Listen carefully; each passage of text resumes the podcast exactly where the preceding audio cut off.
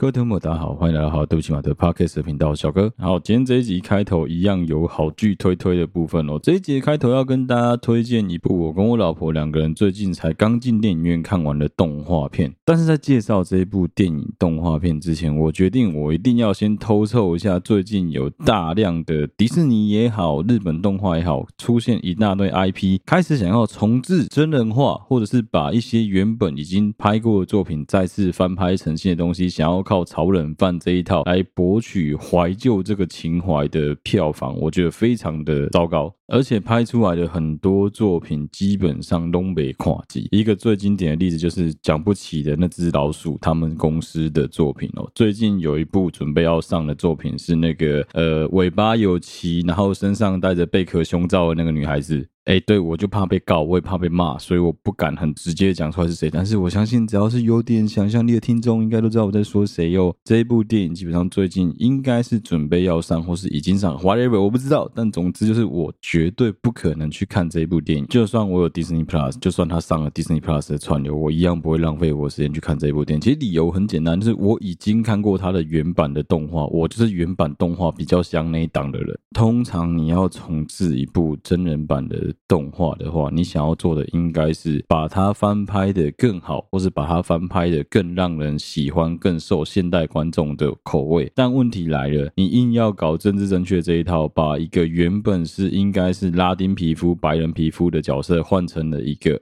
黑人的 skin，我实在是完全不能理解。我是真的从头到尾都不能理解这一种反向操作到底有什么好处。那一天我跟我老婆在聊这个问题，我老婆在，我跟我老婆说：“哎，你有没有看过这一部电影的预告或是它的海报？”我老婆说没有，我就马上贴给她看。看完之后，她没有多说什么，她就只有说：“哎，这个选角蛮特别的。”我那时候只跟我老婆说一句话，我说：“你知道吗？有种，有种，他们就整部电影所有角色全部找非洲裔演员来演。”但是就一个角色不要，就乌苏拉。乌苏拉，你故意找一个胖的白人演员来演，我就不相信你敢这样子做，你一定不敢这样子做啊？为什么？因为你就是想要玩假的政治正确梗啊！我觉得是超级白痴的欸。我可以理解他们最后终于想通了，其实除了白人至上主义者之外，其实有很多很多不同的他们所谓的其他 color 的这些有色人种们的票房，其实也非常的重要。就像我前阵子为了玛丽猫，跟我老婆一起重看《猫儿历险记》。时候突然发现哦，Disney Plus 现在把他们很多以前所谓他们认为在种族、在男女、在各个议题上面可能有违反一些政治正确的问题的议题的这种题材，故意在开头有加上了一行的标语来警告你说哦，这个东西在当时其实就已经有点争议了，但是因为呢当时题材就是这样子拍的，我们也不打算把它拿掉，那希望大家能够理解。我想说，干你他妈的就好算了，你想这样做就这样子做，但你明明就知道这个东西会有 PC 的问题，或所谓政治正确的问题，你干嘛要硬是去再次的提起说哦？那我们现在新的作品就应该要有族群共融，就应该要有什么呃 LGBTQ plus 这些题材？我觉得没有必要啊，你知道吗？对于这一些人，对于这一些所谓的少数族裔或者是说比较特别的人来说，他们需要的是什么？他们需要的是他们什么都不要，你不要来打扰我，你就让我好好过我的生活就好了。我们所认为的不一样又怎样？其实真正的定义应该是让他们跟我们有一样的待遇，有一样的享受，所有的这些权利就够了。他们并没有希望自己当一个很特别的存在。所谓的不一样又怎样？应该是指说，你可以去忽略掉他的那些跟你不同，他一样能够跟你在路上好好的吃一碗面，好好的喝一个汤，好好的喝个饮料，好好的进便利商店买个饮料，一样。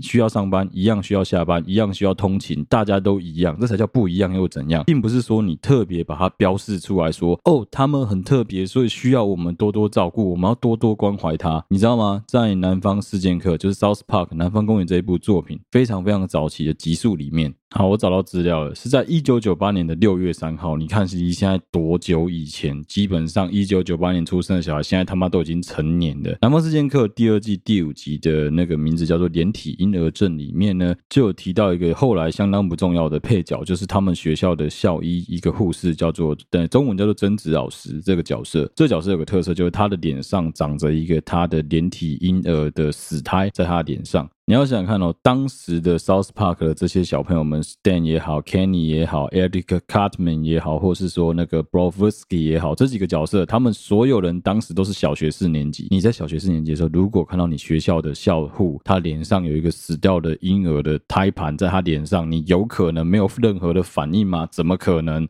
好，所以很理所当然的呢，他们就反应非常的大，也很惊恐，也很惊吓，甚至跑去跟爸妈讲说：“呃，那个老师脸上有个死胎，诶，这这这这合理吗？”之类的这种反应。想当然了，凯子妈这个大八婆，她肯定就忍不住了，她就开始在各个学校到处去募款，去讲说：“哦，这个贞子老师很可怜呢，小孩子不可以这样子歧视他，那我们应该要来举办一个活动，来让所有小孩子重视这个问题，我们不可以这样子歧视脸上有死胎的女老师。”所以也在市长的同意之下，Mayor 这个角色的同意之下呢，他就决定说：好，那我们要举办一个一系列的 festival 来庆祝说，哦，这个老师虽然说他脸上有个死胎，但是其实他跟我们完全没有不一样的地方呢，甚至还要求所有人都戴上那个有死胎的面具在脸上，来让所有人看起来脸上都有个婴儿的死胎。其实超蠢的吧？这就是一种讽刺啊！就是在告诉你说，其实对他们来说，他们希望的事情是你不要注意到我，我就跟你们都一样，我们也一样要吃饭，一样要睡觉。我跟你们没有不同的地方，手上多长一个手指又怎么样？我的老二三十公分又怎么样？我老二三公分又怎么样？那都不重要啊！只要他的作为是在他自己的自由意识底下，而且不影响到其他人的话，我都觉得那就是他自己想怎么做就怎么做。As you wish，我们不应该去有任何的评断，有任何的批评。跟指教。更不应该站在一个好像你这样子做就比较高端的角度来讲说什么哦，我要教育我的下一代，他们都跟我们一样，我们不应该去 highlight 这些人。你明明就在 highlight 他们，你就是在让全世界知道有这样子的存在，你知道吗？我印象很深是在我读书的时候，基本上只要你稍稍的有在评断说同性恋怎么样，或是 LGBTQ 这个性别主义的族群怎么样，不会有人讲说什么你政治不正确，大家会直接说，哎呦你恐同，明明恐同这个讲法本身就非常的。带有觉得同性恋是精神疾病的这种白痴的歧视。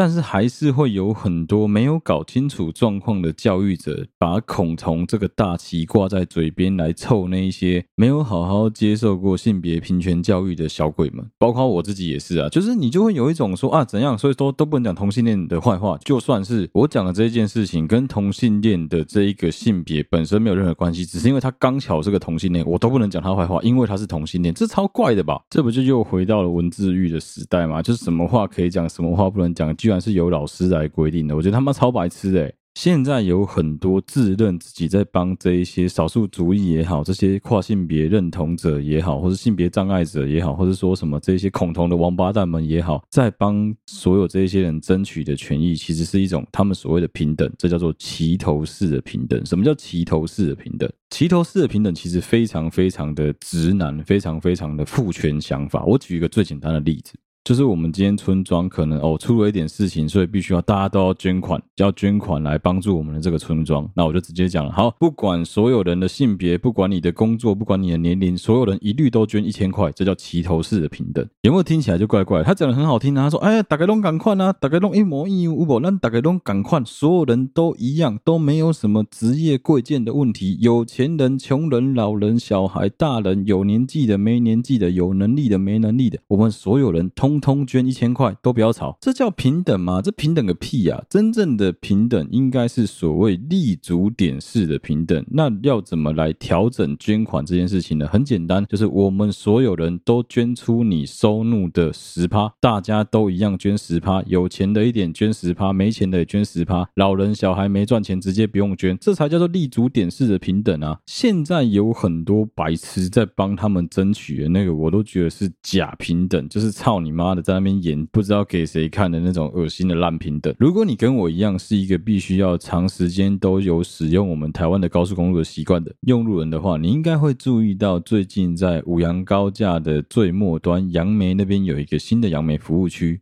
杨梅服务区其实它是有分男厕、女厕，跟中间有一个不分性别的性别友善厕所的。我个人觉得那个才是最符合所谓政治正确的性别友善厕所。什么意思呢？如果你有看过《一样南方公园》，有举过一个例子在讲 PC 这件事情，他们有个校长叫 PC Principal，就是一个 PC 政治正确校长。当他们学校出现有跨性别的小朋友，或是有性别认同问题的小朋友的时候呢，他的做法是在上厕所这件事情，他的做法是男厕也可以上。吗？女厕也可以上吗？男厕只能上男生，女厕只能上女生吗？不，他不是这样做，他搞了一个，他搞第三间厕所叫性别友善厕所出来。他的做法是希望跟残障厕所一样，我帮你们保障住你们上厕所的权利，但你相对来说不就会被人家 highlight？像 Eric Cartman 这个王八蛋，阿撇这王八蛋，马上利用这件事情来大做文章嘛？他还知道说，哇靠，原来性别不平权会有这个玩法哦！原来如果我假装说我有性别认同障碍的话，我可以一个人独占一间厕所，不用跟大家共用。诶，你反而是助长了某一些人的歧视，跟某一些人在利用这个。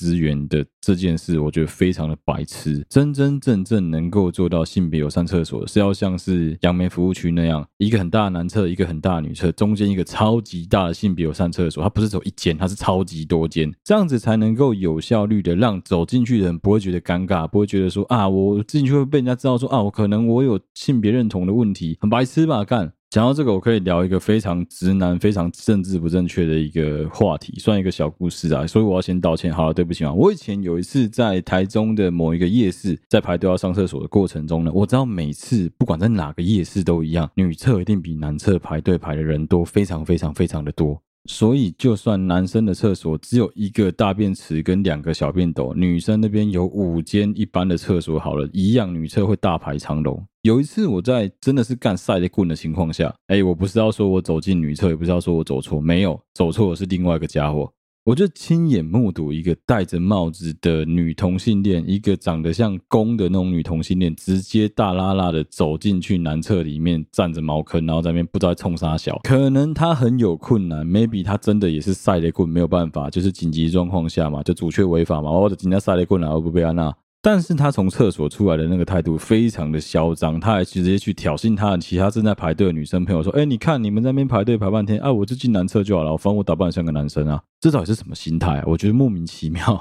这个也算是一种黑羊吧，就真的也是一种黑羊。你就是一个完全不照着体制走的垃圾的一个王八蛋，然后导致说会有很多人对于其他的相同类型的族裔的族群的群体来做一些攻击，就说啊，你们就是这样子，但其实不是啊，就跟重击一样。好，这集实在是离题太多了，要回过头来，刚刚凑完了就是那个邪恶老鼠他们最近的那个真人版电影之后，我们要回过头来讲我要推荐的这一部动画片。哎，我要推荐的就是超级玛利欧的电影版。是由小小兵的工作室跟环球影业，还有还有任天堂共同开发出来的一个新的动画。我个人觉得网络上的讲法非常可爱。网络上讲法说，它就是一个一个小时多的马里欧的游戏广告。嗯，我觉得可以接受啦。我只能说，它真的非常值得花你大概可能两百五十块左右的价钱到电影院去好好的欣赏这一部动画片。如果你跟我一样是从小打盗版任天堂、盗版红白机长大的小朋友，你一定会非常熟悉里面的几乎每一组配乐。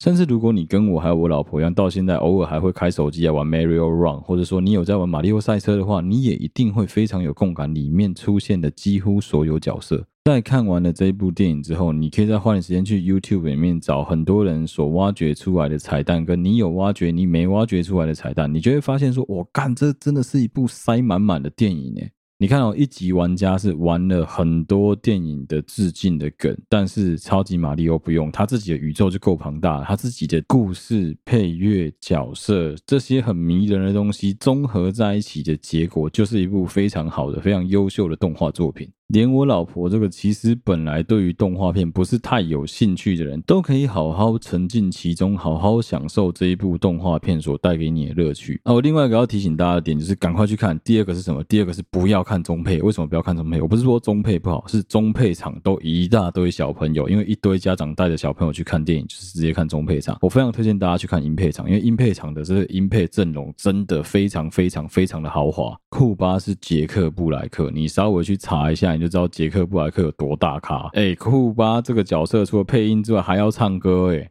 好，我就不要爆雷啊。总之，这一部动画片算是我觉得蛮推荐大家可以进电影院里面去欣赏的一部动画作品。而且因为是环球影业授权的电影，之后到底会不会在哪个串流上，我觉得也真的很难讲。总之，开头的好剧推推就是要推荐大家《超级玛利欧兄弟》这一部电影动画作品啊，也还是要再道歉了。好，对不起嘛，开头不小心凑了某一个就是邪恶老鼠跟讲了一些政治不正确的观点，这是我个人的观点，大家也。都知道，我的频道本来就是在讲我自己想讲的东西，不见得是对的。很多东西都是我自己个人观点，尤其是我就是一个臭直男，我本来就会提供很多政治不正确的直男观点。但是我是一直想要当一个假中立的人，我想要假装自己好像有立场可以讲这种。但你必须知道的是，没有任何人对任何事情有绝对的立场，大家对那件事情的立场一定都是相对的。你今天走在路上，看到一只狗被一台车撞死，你会觉得说：“哦，狗狗好可怜，被车子撞死。”但你没有想到是，有可能那一个开车撞死那条狗的人，是因为那条狗咬死了他奶奶。你在看国家地理频道的时候，你看到狮子的特辑里面，狮子去猎杀羚羊的时候，你会觉得说，哦，就是他在讲说什么，狮子妈妈如果不去猎杀羚羊的话，小狮子会没有肉吃。但你没有想到的是，对于羚羊来说，干他妈那是一条命呢，开什么玩笑？我们家族又死了一个成员呢。对于狮子来说，那只是一餐；对羚羊来说，那是一条命呢。你懂我意思吗？角色互换之后，相对性不同了，你对于整件事情的观点也会截然的不一样。好，这一集要不正确就直接一路给他不正确下去。好了，对不起嘛，我们来继续接着聊聊性别平权的议题。好了，我真的受不了。我自己是一九九一年出生的，在我们那个时期，就是大概十五年前左右的性别平权教育，我觉得是做的非常非常的烂的。我们不要来讲身为一个直男，我们不够了解的同志的心理辅导啊、教育这一块的东西，我们就从几个层面来讲好了。我记得我以前曾经有碰过几个老师，在我们快要毕业的时候才知道说，原来他的性别认同取向是偏向同性恋的，男生也有，女生也有，在不同的时期，国中、高中都有碰到，国小可能好像。没碰到过，但总之，这些老师其实在学校都会被迫必须要隐藏自己真正的性向。不像是有一些老师可以对自己的感情是侃侃而谈，尤其是女老师。基本上，几乎所有的同性恋老师在他们的感情啊、性别认同啊这一块的事情上面，学校可能跟他们就是会培养出一个默契，就是不知道的事不要随便的跟学生讲。你可以很明显的感觉出来，他们有在隐藏什么了。不像是女老师，可能可以直接在课堂上跟大家讲说什么哦，同学，我跟你们讲，我又失恋了，怎么样？可以讲一堆。相对来说，你在学校也真的比较。较难碰到那种性别气质很明确的同性恋在学校出现，不知道我也蛮好奇的，因为我自己真的在人生当中碰到学校里面就是老师直接说他是同性恋的，可能就两个而已吧，而且这两个都蛮低调的，他们在学校平常不会做过于马上让人家知道他的性别认同跟你不一样的打扮，这方面可能是老师自己也懒得花时间去跟小朋友解释这么多。不知道，反正我自己就是觉得说，我们那个时候对于性别认同啊、族群啊、宗教啊，就是所谓的不一样又怎么样这种政治正确的教育模式，基本上老师的做法都是蛮放任的。相对来说，当然是比较自由比较好。就我记得我们那个时候读高中的时候，有一个学弟，就是你不知道叫他学弟还是学妹，总之就是有一个学弟，他是有女装癖的。他来学校的时候就没有买过男生制服，直接是穿女生制服来学校上课。我印象中那个时候教官。对于这一号人物相当相当的头痛，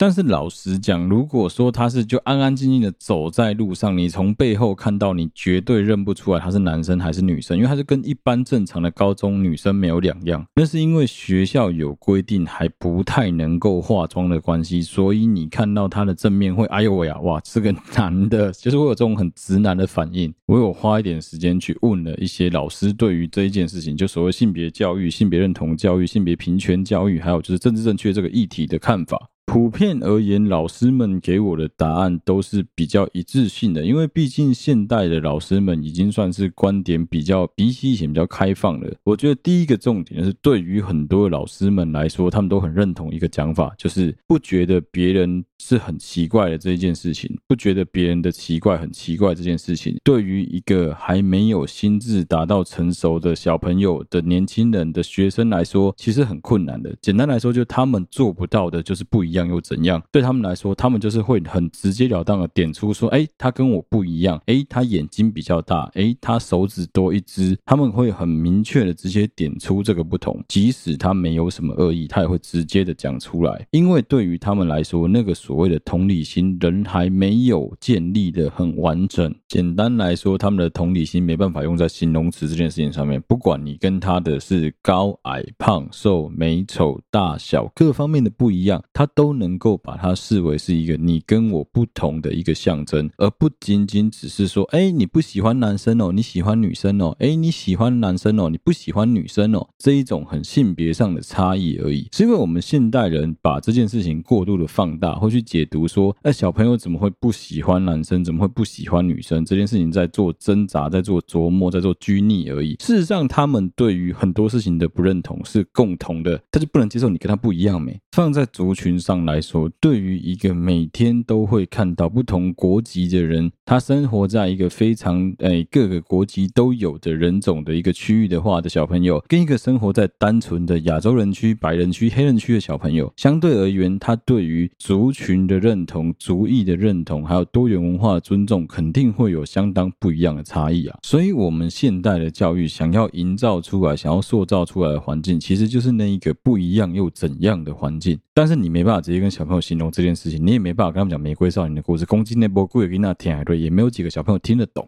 对他们来说，就是还没办法做到那个知道自己想要的是什么，但是也不会因为这样子就发现说跟自己想要的东西不一样的人非常的奇怪。这一点对他们来说是非常困难的，他们仍然在摸索当中。那我们身为他们的教育者，其实我觉得最重要的义务应该是陪着他们一起去面对这一些不一样跟这一些一样的东西。基本上，只要崇尚教育的这一些教育家、教育者、这些老师们，他们的心理是足够开放多元的，他们所讲出来的话，他们做出出来的事情，甚至是他们的教学模式，其实也会让小朋友慢慢的去感受到，说他们的不一样是能够被接纳的。小朋友也就自然而然的会比较敢表现出那个他眼中其实跟大家不一样的他，他也比较不会去害怕说面对自己可能跟别人不一样的这件事情。而关于我们前面讲到的性别认同厕所、性别友善厕所的这个观点，学校老师们也给了我一个相当好的解答。简单来说，对于学校而言呢，为什么必须要设立男女分厕，一个最简单的原因，就是最直接、简单、暴力的原因，就是因为安全的问题。你今天可可以控制住的是这一些受过良好教育，也知道分辨是非善恶的小朋友们。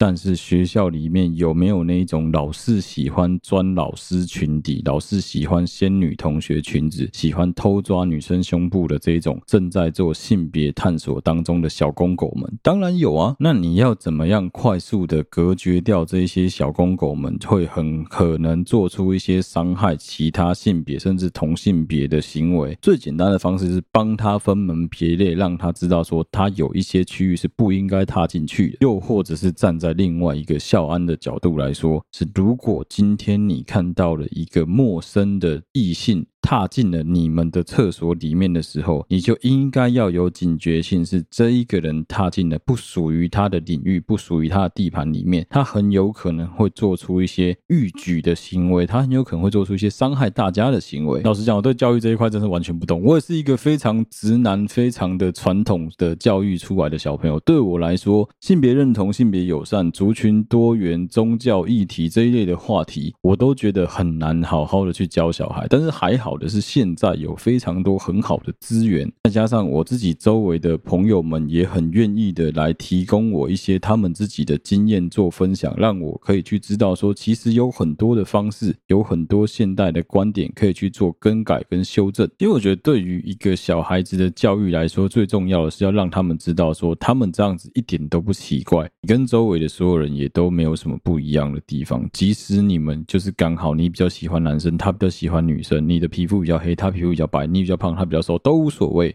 就是你必须要慢慢教导他们的观念是，就算你发现你跟我很不一样，但是其实那也很正常。可是那是需要花非常非常长的时间来建立出这一个观点的。另外一个老师给的，我觉得也很直男的一个话题是讲说，有很多的爸爸都会很北然的跟自己的小男生的自己的儿子们讲说，你如果再这样子做的话，那你的鸡鸡就会不见哦，那你就很有可能会变成女生哦，或者是讲说什么你不可以抓小鸡鸡哦，这样子你的鸡鸡不见会烂掉哦之类的这种很直男、很白痴的恐吓小朋友的笨话。男孩子对于自己的小鸡鸡的这个存在，基本上是不用任何人教他，他都知道这个东西非常的重要。那如果说爸妈通常如果有教的话，也都是告诉你说，你要保护好你的命根子，不要让他受到任何的伤害。所以基本上是所有的小男生、小女生从小就知道说自己尿尿的地方很重要，不应该让他随便的被别人看到，也不应该随便的去触碰它。但是就有一些问题是，我就刚刚在问我这个朋友一个很好玩的问题是，我以前曾经有碰过有一些小朋友很喜欢抓自己的小鸡鸡，或者是说我自己周围就有邻居小孩很喜欢抓自己的小鸡鸡，也有碰到女生喜欢要该逼的，他就喜欢在那边抓自己的该逼，没有任何理由，他觉得这样子抓很好玩，因为那个小朋友还没有性成熟，所以他绝对不是在自慰，他就只是觉得说 这样子抓很舒服而已。你就会有一种哈，你为什么一直当着其他人的面抓自己的该逼的感觉？好，我们要先理清的观念是为什么不能抓自己的该逼？很多家长想到第一件事情都不是想到什么卫生之类的问题，都是想到说觉得这样子很丢脸，甚至是说觉得这样子做很不应该、很奇怪之类的这一种非常的强欺弱的观点，非常的就是一个你已经很文明了，对方很不文明的这种观点来看待这件事情。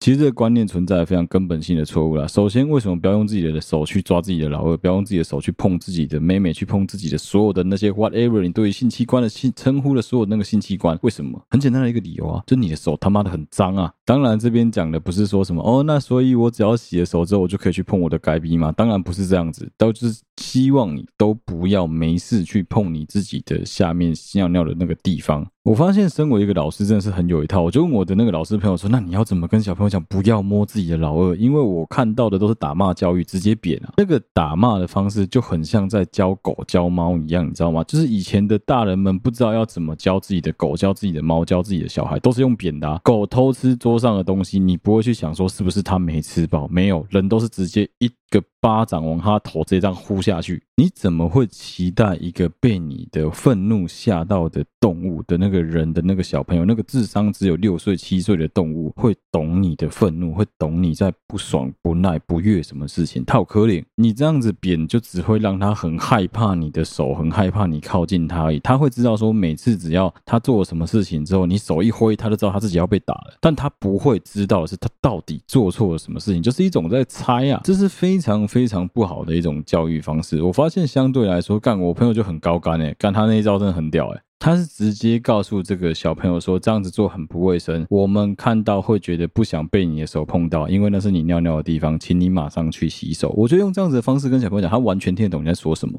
因为现在小孩对于卫教来说做的比我们好太多，就是因为 COVID-19 的关系，现在小孩完全都知道必须要勤洗手，要多洗手才不会生病。所以同样的让他们知道说做这件事情脏脏的，就是会伤到自己，也伤到别人。其实他们就会很快速的融入，也很快速的知道说哦好，那我不应该这样子做，因为这样子别人会不喜欢。另外，也可以告诉小朋友的是，讲说你不让你的手去抓你的小鸡鸡，是因为怕你手上的细菌跑到你的小鸡鸡里面，如果发炎生病了，你会非常的不舒服。真的很严重的话，还有可能要开刀哦。但是开刀也不会把你的小鸡鸡拿掉，你不会因为这样子就变成女孩子。要让他们知道的是这个正确的观念，不要再让他觉得说什么啊，干只要碰小鸡鸡，小鸡鸡就会不见，没有这种事情。你这样会导致小朋友害怕到那个制约有可能强烈到害小朋友不敢。握着自己的小鸡鸡那尿尿，就会发发生那种 干在小便斗上面尿尿，然后甩到处都是的这种白痴问题。会啦，我自己个人也是蛮相信说男孩子会老是喜欢去检查自己的鸡鸡还在不在，因为那是一种安全感的问题。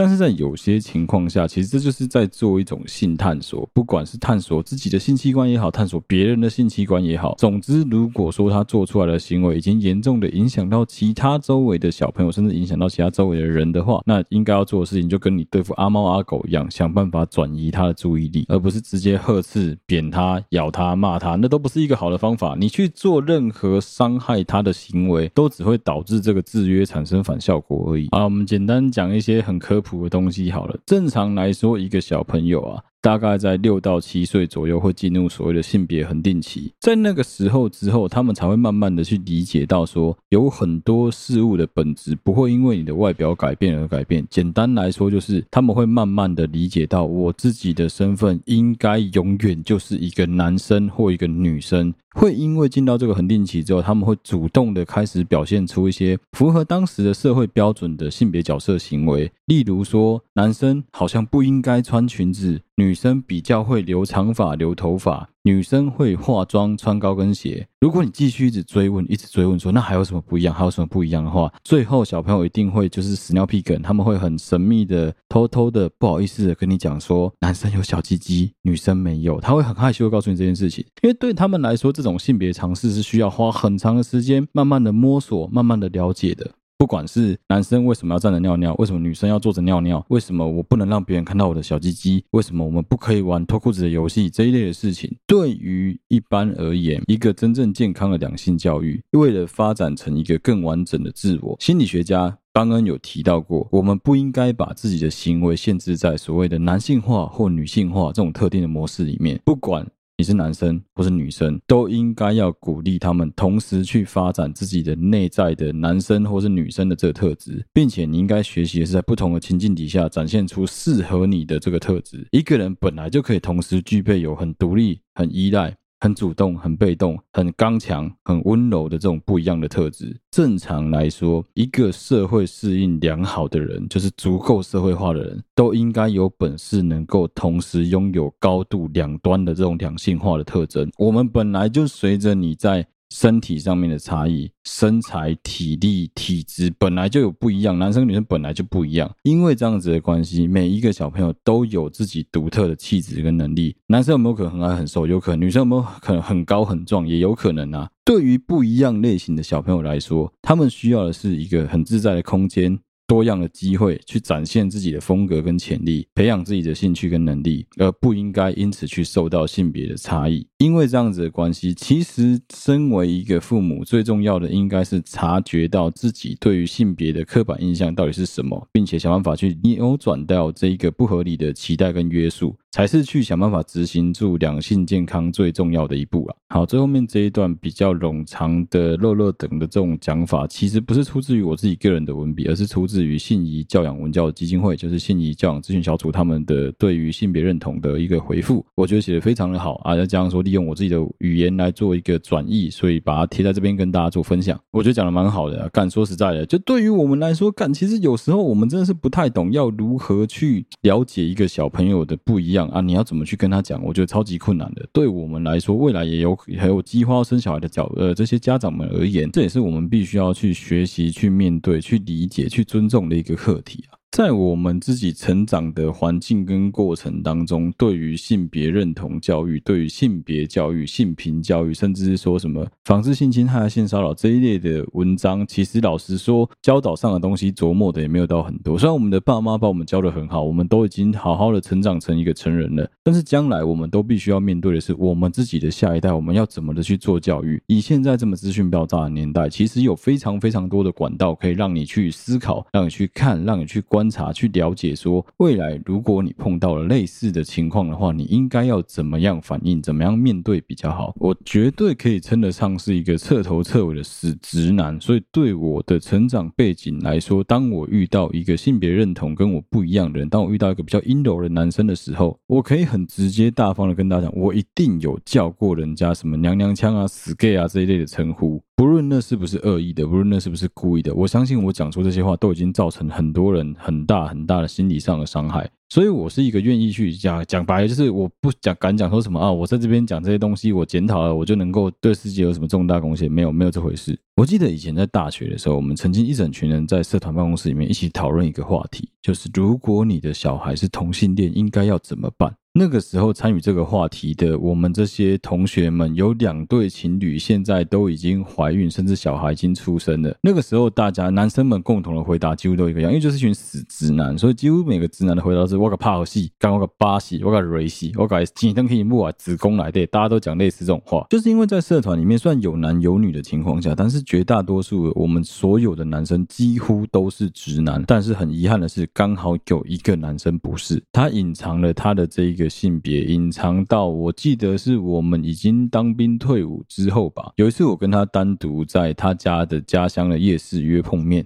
我们两个人在吃饭的过程当中闲话家常，开始去交换、去了解，说自己跟彼此最近过得怎么样。聊一聊之后呢，我们突然带到了一个话题，就是开始聊两性，开始聊感情，开始聊另外一半。他半好奇的问我说：“哎，我已经开始跑船了啊，那跑船各国到处都有女生可以玩啊，我有没有机会能够下地去接触这一块？”我当然是很兴奋的跟他用很直男的方式分享说：“哦，我跟你讲，船上怎么样，怎么样，怎么样，我们去哪里玩的多开心，多开心。”就开始讲这些有的没的。反过来呢，我就很好奇问他说：“哎，那你呢？你们不是海军吗？那你们海军那时候去左营的时候，不是大家都去外面按摩店吗？你没有跟着去哦？我记得那时候他应该是有提示我了，他有告诉我说什么他没兴趣啊，不想去啊之类的这种话。那时候我还很天真的想说啊，干怎么会不想去？怎样太老？我在讲这种非常直男的观点，完全没有意识到说他真的对于女生没有兴趣。”后来他跟我讲说，诶，他在军中终于遇到了一个交往的对象，对方是个原住民，住在花莲。开始跟我分享了一堆之后，他突然跟我讲说，但是我们两个要一起回他家去找他的父母的时候，我们也发生了一些阻碍。我想说，干是能有什么阻碍？怎样？你把人家射到怀孕了，是不是？后来我越想越不对，因为那个时候在那个时代，基本上女士官、女军官上船的比例还不算非常的高，所以正常来说，应该遇到的军事官绝大部分都是男生。我才突然惊觉到说。哦，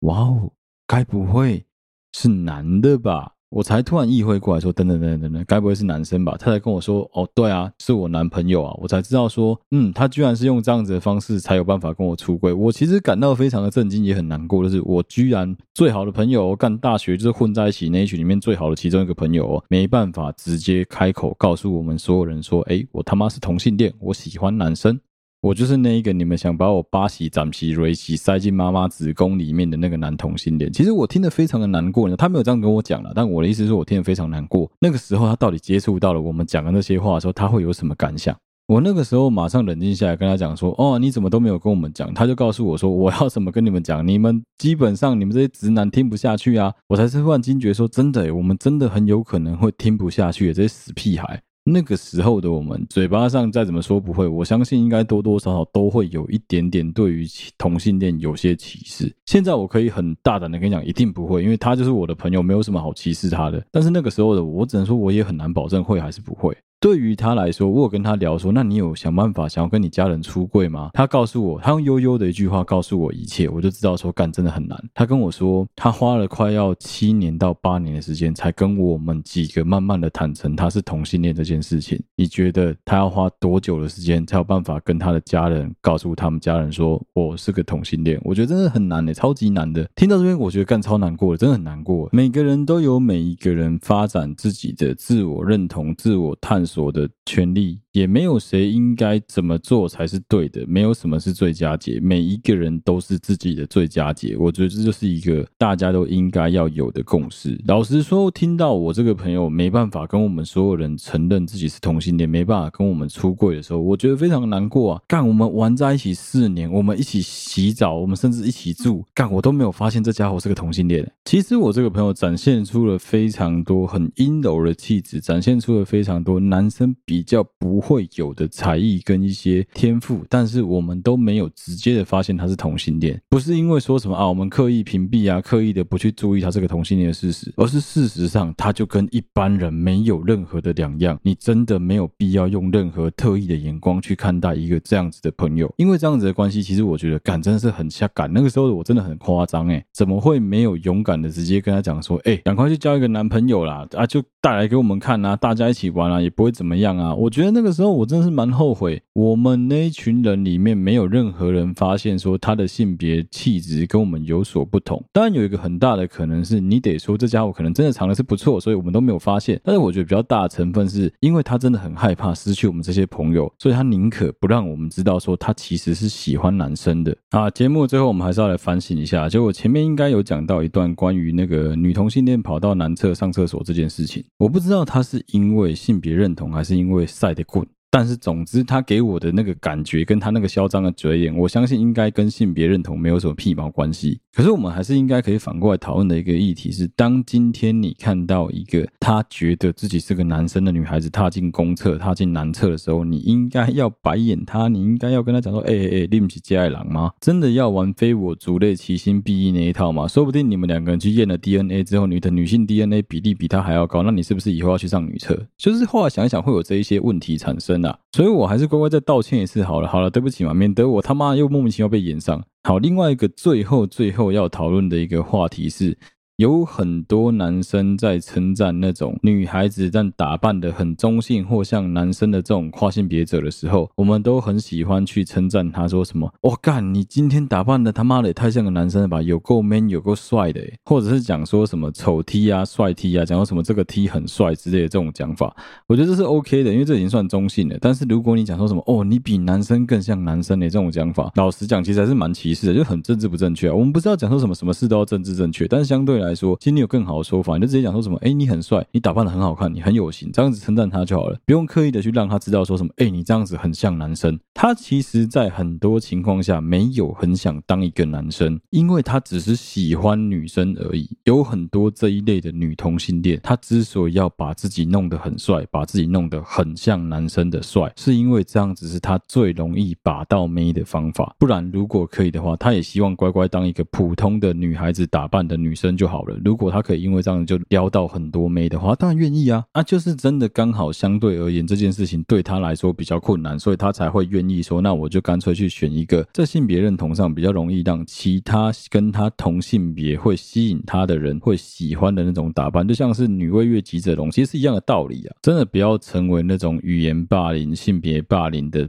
加害人，成为那些家伙的帮凶。我相信对于这个世界还是可以有一些帮助的啦。好了，今天这一集的节目到这边了，希望大家会喜欢我们的节目。谢谢大家收听，好，对不起，我的 Podcast 频道，我是小 K，我们下期再见了。如果喜欢我们的节目的话，欢迎到我们的 Facebook 粉丝团或 Instagram 的粉丝专页上面去按赞、追踪、留言，有任何最新消息在上面发布。不论你使用的是任何一个 Podcast 的平台，都欢迎你在上面帮我五星按赞、留言、追踪，并分享给你周围所有的朋友。好，对不起，马跟睡了，仍然在同步的征稿当中。不论你有任何的存字档或任何的素材议题，想要让小哥在节目当中跟大家聊一聊的，都欢迎你投稿到或私讯到我们的粉丝专业。进入到我们的粉丝团，不管是小哥本人或是小编们看到，都会帮你做回复，好跟你做一起讨论。再次谢谢大家收听，好，对不起嘛的 Podcast 的频道，我是小哥，我们下次再见啦，拜拜。